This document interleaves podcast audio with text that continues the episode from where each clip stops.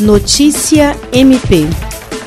O Ministério Público do Estado do Acre, por intermédio da primeira Promotoria Especializada de Defesa do Consumidor, obteve decisão judicial condenando a Eletronorte a pagar 800 mil reais por danos morais coletivos dos consumidores em razão das constantes interrupções no fornecimento de energia elétrica no estado do Acre no ano de 2015. A sentença também condenou a empresa a indenizar individualmente os consumidores em todo o território afetado pelo evento que comprovarem danos materiais decorrentes da interrupção do serviço de energia, com atualização monetária pelo INPC a partir do evento danoso e juros a partir da citação.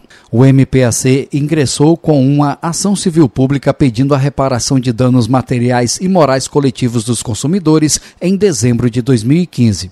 As interrupções batizadas de apagões foram registrados nos dias 16 e 30 de julho, 11 e 31 de agosto e 13, 18 e 20 de setembro daquele ano.